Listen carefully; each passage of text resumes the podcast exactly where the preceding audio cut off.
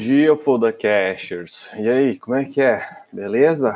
Então, vamos lá, vamos lá, que o circo tá pegando fogo, o circo tá pegando fogo aí no BR. Deus nos livre.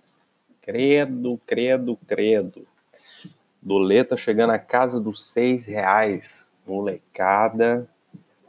O circo tá pegando fogo. O circo tá pegando fogo. Então vamos lá, bom dia para todos aí. Vamos lá fazer esse estudo hoje do mercado, né? Estudo do Doleta. Estamos aí quase, digamos, uns 30 pontos dos seis reais, cara. Hoje o tópico de hoje, galera, vamos falar aí do dólar, né? Vamos mencionar porque aqui a gente fala de investimentos, day trade, swing, position e tudo mais. Mas vamos dar mais atenção a esse doleta, esse doleta que tá chegando aí na casa dos seis reais, cara. Incrível, né? Como é que a, a, como a nossa moeda se desvalorizou demais nesse período da crise, né? Tipo assim, o real não tem poder de aquisição, poder de compra. E, por um lado, com o aumento do dólar, para para pensar, o aumento do dólar influencia muito na vida do brasileiro, entendeu? No dia a dia, em produtos importados, principalmente, entendeu? Que será, vai ser cada vez mais caro, porque se o dólar aumenta, se tu compra em produto em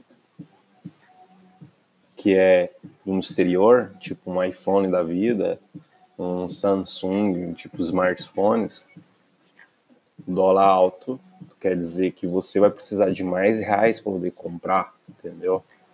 Tipo assim, incrível, cara, incrível, incrível.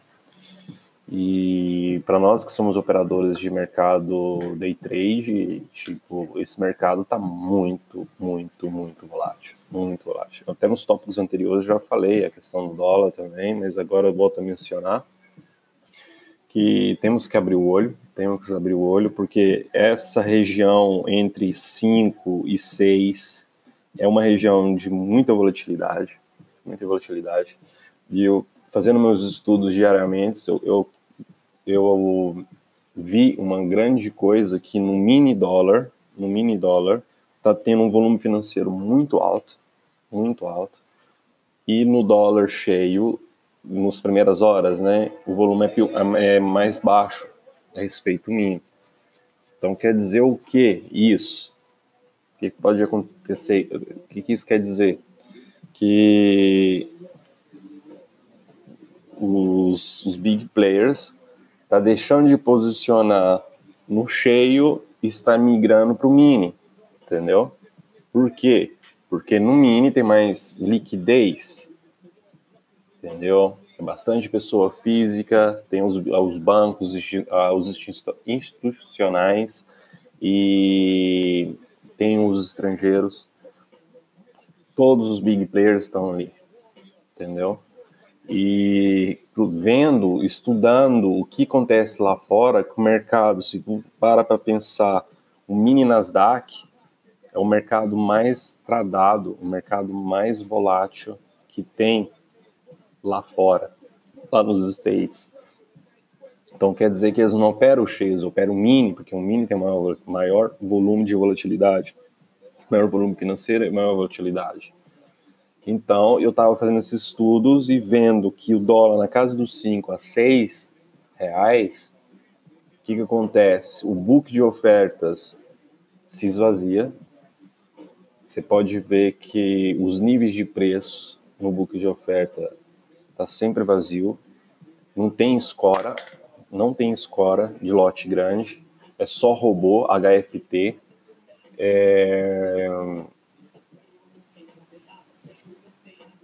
Não dá para acreditar, tipo, quando você posiciona, deixa uma ordem pregoada, esperar naquele, naquele lote de escora, porque geralmente pode ser uma, uma, uma escora é, falsa ou se não, uma escora tipo iceberg para o cara renovar lotes em cima e, e, muito HFT trabalhando no cheio.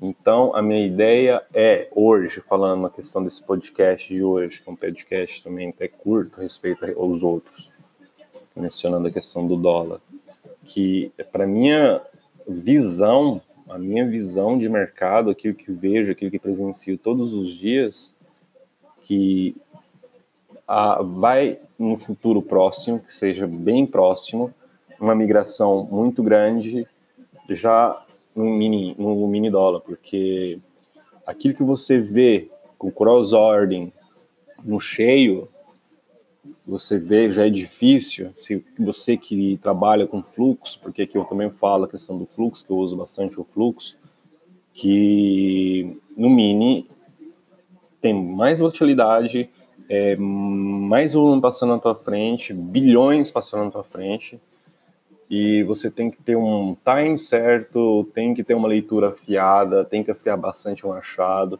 e tem que saber o momento certo de clicar e tirar o teu e tchau e vai para o abraço, entendeu? Porque é volume, é volume times em três book, book de ofertas, entendeu? E porque esse cara que é da escola aí do tape read consegue migrar para o mini, pro mini dólar e ver esses conceitos que eu estou falando, o cara consegue tirar um resultado muito bom. Consegue tirar, consegue. Eu já migrei para ali, já estou lá, porque eu vejo que esse futuro próximo já está mais próximo do que, que longe, para a galera começar a abrir o book próprio, tudo no mínimo entendeu? Porque eu vejo que, cara, o mercado tá mudando, você tem que mudar junto com ele. Não tem como você ficar refém. Se tu fica refém, você toma tapa na cara. E, e ultimamente eu consegui estar tá fazendo pouquíssimas operações, pouquíssimas operações por falta desses buracos que tem dentro do book. Dentro do, do book eu não consigo.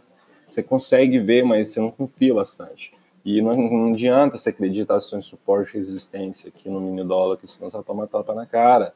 Você tem que pegar volume, os pontos certos e times em trades e book de ofertas. Esse é o jogo. Esse é o jogo. Que não dá para fazer suportinho, resistência, bater na resistência lá, e, é, eu vendo, bater no, no, suporte eu compro. Não tem, não tem isso. O mercado está movendo em média de 150 pontos por dia. Isso quer dizer o quê? É volatilidade não ter balanço também, se o cara não tem um stop pré-definido, técnico, colocar um stopzinho de 3 aí, tapa na cara. Tem que ter um balanço aí, no mínimo, no mínimo, 10 pontos, 7 a 10 pontos, 15 pontos, vamos, vamos colocar 15 pontos já é demais, entendeu? Mas operar com menos contratos, se aguardar, lógico, o stop vai vir antes ou depois o stop vai vir, o cara tem que saber tomar stop, porque se não sabe tomar stop, não, não tem como estar nesse mercado. E, e ter o time certo de entrar, não entrar em todas as operações, saber a operação certa de entrar. E fazendo essa migração no Mini, eu consegui fazer ter mais operações assertivas, com mais é, mais time, tipo é mais visível aquilo que se apresenta, né? E no cheio, controlando o cheio, consigo, consigo também fazer os trades, mas você fica na, em atesa, você fica mais esperando mais um, um longo prazo, até chegar no ponto certo, ou se você usa o volume, o fluxo para poder tomar uma decisão e clicar. Então, fazendo essa migração para o mini, os resultados começou a ser, ser melhor a respeito dos outros. Então, galera, fica essa fica a dica aí para vocês de refletir, analisar. Se vocês verem aquilo que eu acabei de dizer, coloca um replay no mini e come, começa a estudar o que os caras estão tá fazendo no mini com cheio, coloca o um book do cheio com um book do mini, tem, em ver o que, que tá, como está fazendo os movimentos, porque só pelo volume você consegue operar se você não consegue ver o times em trades book que passa ali na tua frente muito rápido, questão de ordens, os stops da RLP, uh, as ordens de um, de um contratinho, dois contratos que geralmente são pessoas físicas, você consegue ver nitidamente, mas com rapidez, os stops, entendeu? Lógico, tudo perfeitamente não, porque é muito rápido, muito rápido. Então o cara tem que se afiar, tem que afiar o machado, porque o mercado é isso aí, cara. Tem que ser camaleão, tem que se adaptar. O cara que não se adapta morre, porque é uma frase que eu sempre ouvi, e essa frase você tem que carregar com, com vocês. Não é o mais forte ou mais, o mais rápido que vence o jogo. É aquele que sabe se adaptar. Tá ligado? O cara que sabe se adaptar às condições que tem, o cara espaca. O cara arrebenta. Entendeu? É isso aí. Um grande foda-se pra vocês aí. E essa é a minha visão, cara. Doleta casa dos seis reais. Gurizada, muita atenção. O bicho tá pegando. O circo tá pegando fogo. Um grande abraço para vocês aí. E boa, boas operações. E a gente se fala em breve. Fui!